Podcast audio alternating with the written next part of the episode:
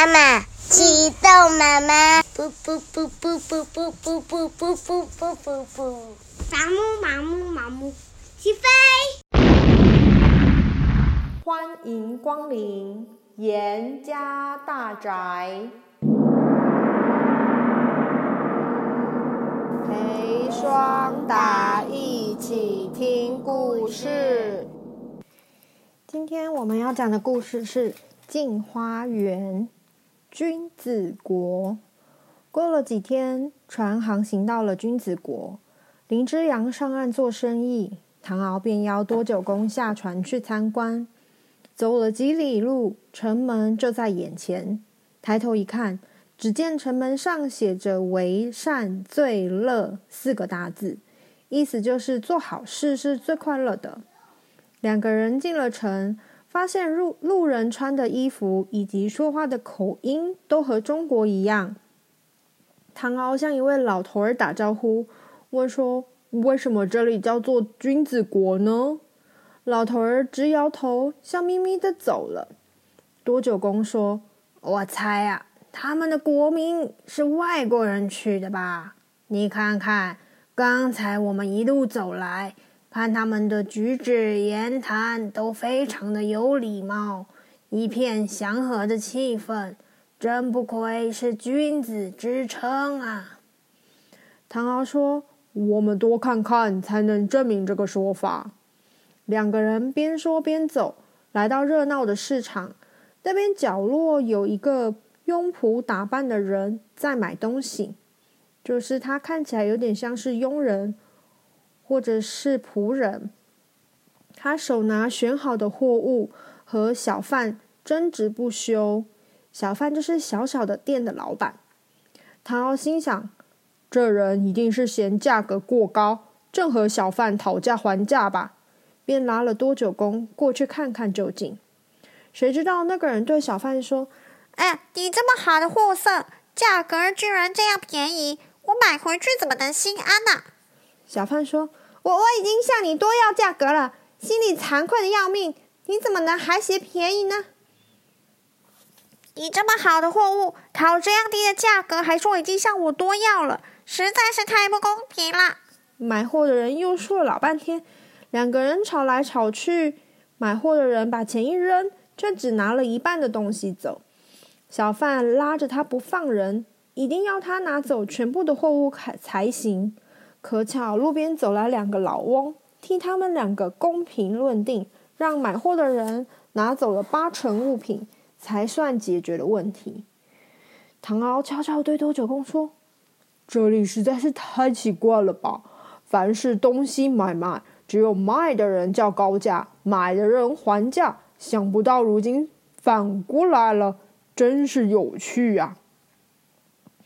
走没有几步路，有一个军人在买东西。军人说：“我刚才要问你要多少钱，你叫我随便给。现在我给了，你干嘛又嫌多？”那个卖货的人说：“啊，我卖东西不带新鲜，没比较好，所以不敢要价，随便你给。没想到你却出了这么多，我看一半都嫌多呢。”唐敖听了，暗暗道：“货色不新鲜，没有别家好，这话居然由卖主的嘴里说出来。”实在是不可思议呀！他们两个又这样子吵吵闹了一番。军人看他执意不卖，只好付了一半的钱。不过又选了一些更差的货带走。卖货的人看了，揪住军人不放，说：“老兄，凭什么拿下等货？难道好的货留给我用啊？”军人理直气壮说：“你叫我只能付半价，啊，当然取下等货喽。”卖货人被逼急了，说：“既然你要拿下等货，那我得再退你钱啊！”军人干脆不理，一扭头，只管拿了货要走。路上的人看见了，都说军人做事不公道。军人说的没办法，只好下等货和上等货各拿一半，这场买卖才算成交。上等货指的是等级比较好的货，下等货指的就是等级比较次或者是比较没那么好的货。唐敖和多九公，你看看我，我看看你，心中都惊叹不已。耶，这个地方真是太奇怪了。猛瞧见那里有个农人，跟店家拉拉扯扯，发生了争执，两个人过去一探究竟，才知道农人买东西给多了银子，东家呀怎么样也不接受。农夫客气地说：“多给点银子是小事，老兄何必斤斤计较呢？如果你真的在意，等下次我来再算好了。”东家居然板起脸孔说：“这不行！去年有位客人也是跟你一样，把多的钱放在我这儿，到现在也还没来。”害我整天记挂着无处归还，岂不是欠了来生债吗？所以你今天非得把钱给我算清。两个人推推拖拖，农夫只好再拿几样小东西抵过多余的银子。农夫都走远了，店家还嚷着多拿了银子呢。正好看见一个乞丐走过，店家自顾自自言自语地说：“这乞丐只怕上辈子讨人便宜。”这辈子才有这样的下场，一面嘀咕着，一面把刚刚多拿的银子送给了乞丐。唐敖和多九公异口同声地说：“看他们做买卖的样子，的确是君子风度啊。”这时候，迎面走来两位面色红润、满脸慈祥的老人家。行人看到他们都自动让路，没想到那两位老者。竟然走向唐敖和多九公说：“呃，两位是外地来的吧？不知贵国在什么地方？”唐敖两个人说出自己的姓名，还有籍贯。籍贯就是他是从中国的哪一个省份、什么地方出生的。那两位老者居然鞠躬行礼说：“咱们兄弟吾之和，吾之阳，不知贵客从中华大国而来。”真是怠慢了。如果两位没事，请到寒舍坐坐吧。没多久，唐敖两个人随着吴氏兄弟来到一座宅院前面，只见四处的竹篱笆攀着青碧藤萝，推开两扇木门，庭院里有一口池塘，塘中长满了莲花，景致清幽极了。宽碧凉爽的亭堂上悬着一块匾额。居然是君子国国王题的字，唐敖心里想着，他俩能得到国王赐匾，这样来头一定不小。呃，刚才我们参观贵宝地，人人礼让不争，真不愧是君子国啊！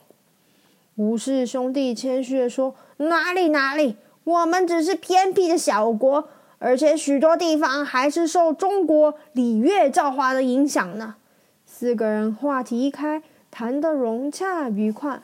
突然有一个仆人慌慌张张跑进来，说：“两位相爷，国国王有事找你们商量。”唐敖和多九公大吃一惊，原来这两位竟然是君子国一人之下、万人之上的宰相，而他们不但没有官架子，待客又谦和有礼，真是难得啊！宰相呢，就是辅佐国王或是皇帝最重要的左右手，是朝廷里面最重要的官员之一哦。唐敖和多九公两个人不敢耽误吴氏兄弟的时间，便急起急急的起身告辞。回到船上，林资阳早就等在那儿。三个人呐、谈起在君子国的所见所闻，都佩服得不得了。正要开船。吴氏兄弟竟然派人送来许多水果啊、点心啊，还有石蛋当地的土产倭瓜以及石蛋燕窝呢。林之阳看到名贵的燕窝，心里想运回中国可以卖很多钱呢，笑得合不拢嘴，直说：“哈，难怪这两天喜鹊直冲我叫，原来有这笔财要发呢！耶，太好了！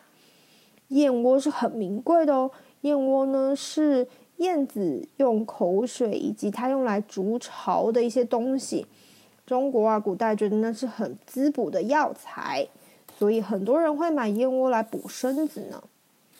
今天我们的故事就在这里告一段落，谢谢你的收听，我们下次见。